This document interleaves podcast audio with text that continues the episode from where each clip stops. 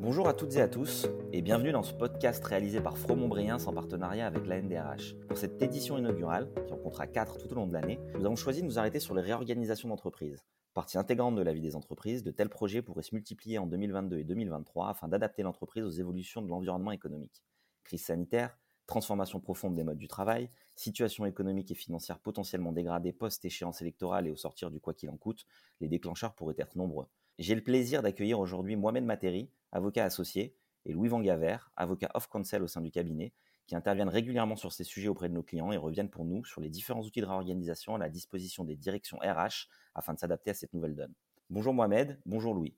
En quoi les réorganisations d'entreprise restent d'une vive actualité aujourd'hui? Alors la crise sanitaire et le premier confinement ont parfois eu pour effet de bloquer ou de retarder certains projets d'organisation, de réorganisation. Les entreprises se sont placées dans une situation d'attente afin d'une part de gérer les problématiques immédiates posées par la crise sanitaire, le choix entre l'activité partielle ou la poursuite de l'activité, la gestion des problématiques de santé et de sécurité des salariés, et d'autre part de se donner plus de visibilité sur l'évolution de la situation et ses impacts profonds pour leur secteur d'activité. Après ce premier confinement, de nombreuses entreprises ont mené des projets de réorganisation avec une forte progression du nombre, par exemple, de plans de sauvegarde de l'emploi. Et on a constaté en pratique cette, augmentation chez certains de nos clients et, ça nous a été confirmé par une étude récente de la DARES publiée la semaine dernière. Aujourd'hui, dans le contexte de campagne électorale, il apparaît difficilement envisageable de lancer un projet de réorganisation d'envergure si celui-ci impacte fortement les emplois. Jusqu'à fin juin, la, fin des, des élections législatives, de tels projets apparaissent difficilement envisageables. Ça ne veut pas dire pour autant que tous les projets de réorganisation sont bloqués. Loin de là, seuls les projets d'ampleur le sont en pratique. Par contre, la campagne électorale peut avoir également pour effet d'être un frein à des projets peut-être plus modestes ou plus locaux. Un candidat, par exemple, à une élection locale pourrait être tenté de s'emparer d'un projet de réorganisation locale et d'en faire un sujet de campagne. Donc les entreprises et les groupes qui ont besoin de se réorganiser sont parfois dans une situation d'attente et ne lanceront de tels projets qu'au plus tôt au troisième euh, trimestre 2022. Un projet de réorganisation a besoin de se préparer plusieurs mois en amont. Et c'est donc aujourd'hui que le sujet doit être abordé afin, un, de construire le projet de réorganisation, soit en interne, soit avec l'aide de consultants euh, externes, et deux, de déterminer le meilleur outil pour implémenter efficacement cette réorganisation. Que recouvre finalement la notion de projet de réorganisation dans son périmètre global? C'est le projet qui permet à une entreprise ou plus largement à un groupe de s'adapter à son environnement économique, souvent pour prendre un virage afin d'anticiper des difficultés à venir. À, différencier quand même de la gestion des entreprises en difficulté, hein, qui concerne celles qui sont en péril imminent, que nous n'évoquons pas euh, dans le podcast.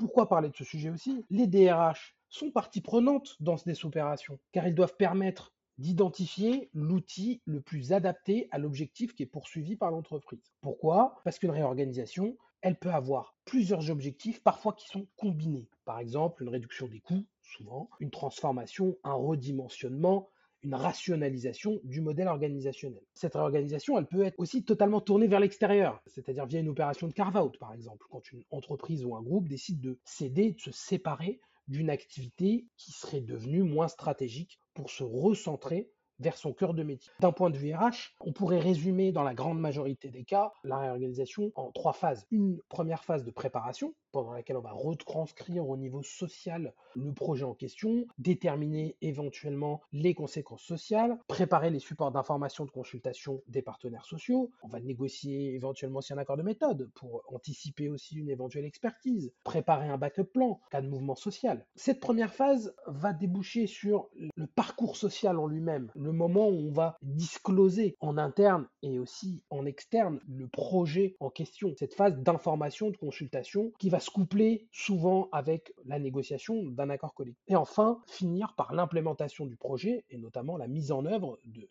kits de reclassement, de modification de contrat, de rupture du contrat de travail et leur accompagnement. Merci beaucoup Mohamed. Mais finalement, quels sont les principaux outils à la disposition des entreprises? Alors, le Code du travail prévoit une multitude de dispositifs juridiques qui permettent d'implémenter euh, une réorganisation.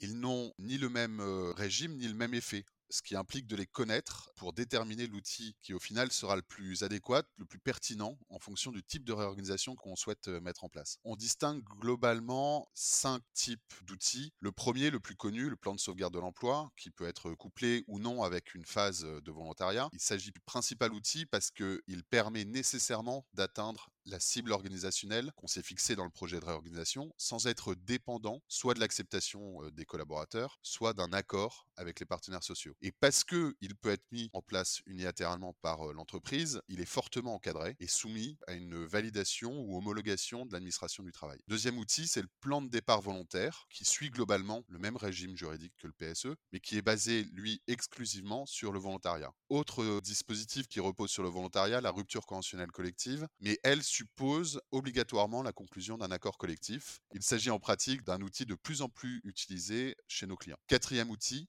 l'accord de performance collective qui a pour objet de répondre à des nécessités liées au fonctionnement de l'entreprise, de préserver, voire de développer l'emploi. C'est pas un accord ou un outil qui vise à supprimer des postes, mais à prévoir des aménagements qui peuvent impliquer des modifications de contrat de travail. Ces aménagements, ils peuvent concerner des thématiques très variées, peuvent euh, adresser des problématiques de durée du travail, des thématiques de rémunération ou de mobilité euh, professionnelle et ou géographique. En réalité, la particularité de ce dispositif, il réside dans le fait que si le salarié refuse la modification de son contrat, il peut alors être licencié pour un motif sui generis. Le dernier outil, la gestion des emplois et des parcours professionnels, la GEPP, anciennement GPEC, il s'agit d'un outil de gestion des ressources humaines qui a vocation à être utilisé dans un temps long et à ce titre, il n'est pas forcément l'outil le plus adapté, le plus pertinent pour accompagner un projet de réorganisation devant être implémenté rapidement. Quels sont les critères qui permettent de choisir entre ces différents outils et quel serait le meilleur timing selon vous?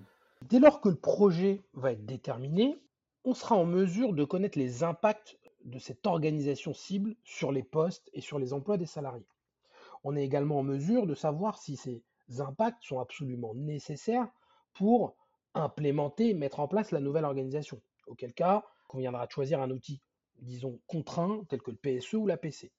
Si la nouvelle organisation peut être déployée avec éventuellement des adaptations, même si les impacts sur les postes ne sont pas systématiquement et nécessairement mis en œuvre, on pourra se retourner vers une RCC ou un PDV, par exemple.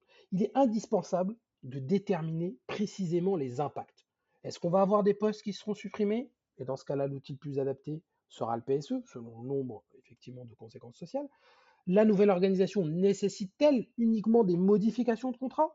Et là, l'outil probablement le plus adapté serait l'APC, un autre critère sera celui de la capacité des DRH à négocier avec leurs partenaires sociaux la mise en place d'un tel outil. Pourquoi? Parce que l'APC ou la RCC passe nécessairement par la négociation et la conclusion d'un accord collectif majoritaire.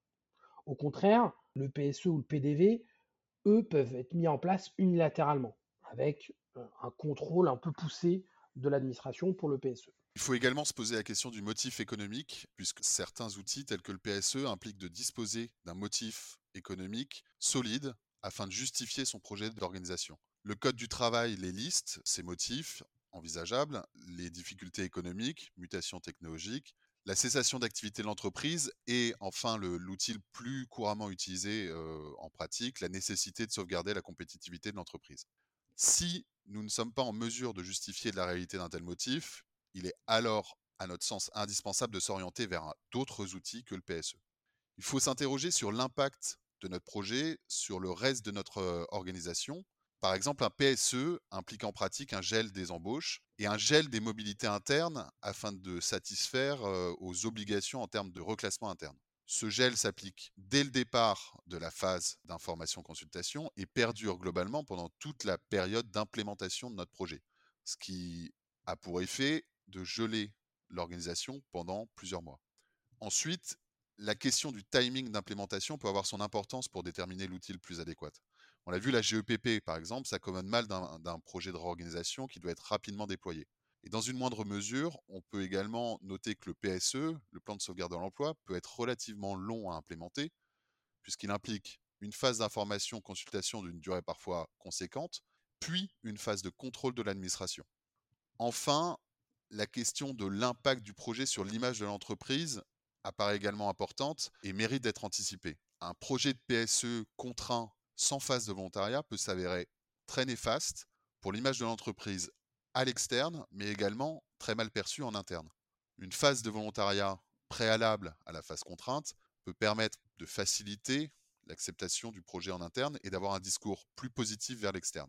De même, une RCC ou un accord de performance collective sont plus facilement acceptés puisqu'ils sont mis en œuvre via le filtre de la négociation et avec la caution d'au moins une partie des organisations syndicales et des partenaires sociaux. Louis, Mohamed, euh, merci beaucoup pour ces éclairages pratiques. Euh, sachez qu'une masterclass dédiée à tous ces sujets se tiendra dans nos locaux à Paris en physique dès que le contexte sanitaire le permettra. Elle prévoira également un accès en 100% digital pour euh, les, personnes qui souhaiteraient y assister mais qui ne seraient pas physiquement présents à Paris. Elle sera évidemment animée par Mohamed et Louis qui viennent d'intervenir aujourd'hui lors de ce podcast et ils pourront vous, vous fournir un approfondissement de l'ensemble des sujets abordés aujourd'hui. La date vous sera communiquée via le site et la newsletter de la NDRH dès que possible. Merci beaucoup pour votre écoute. Nous vous donnons rendez-vous pour la deuxième édition de cette série de podcasts le 5 avril. À très vite.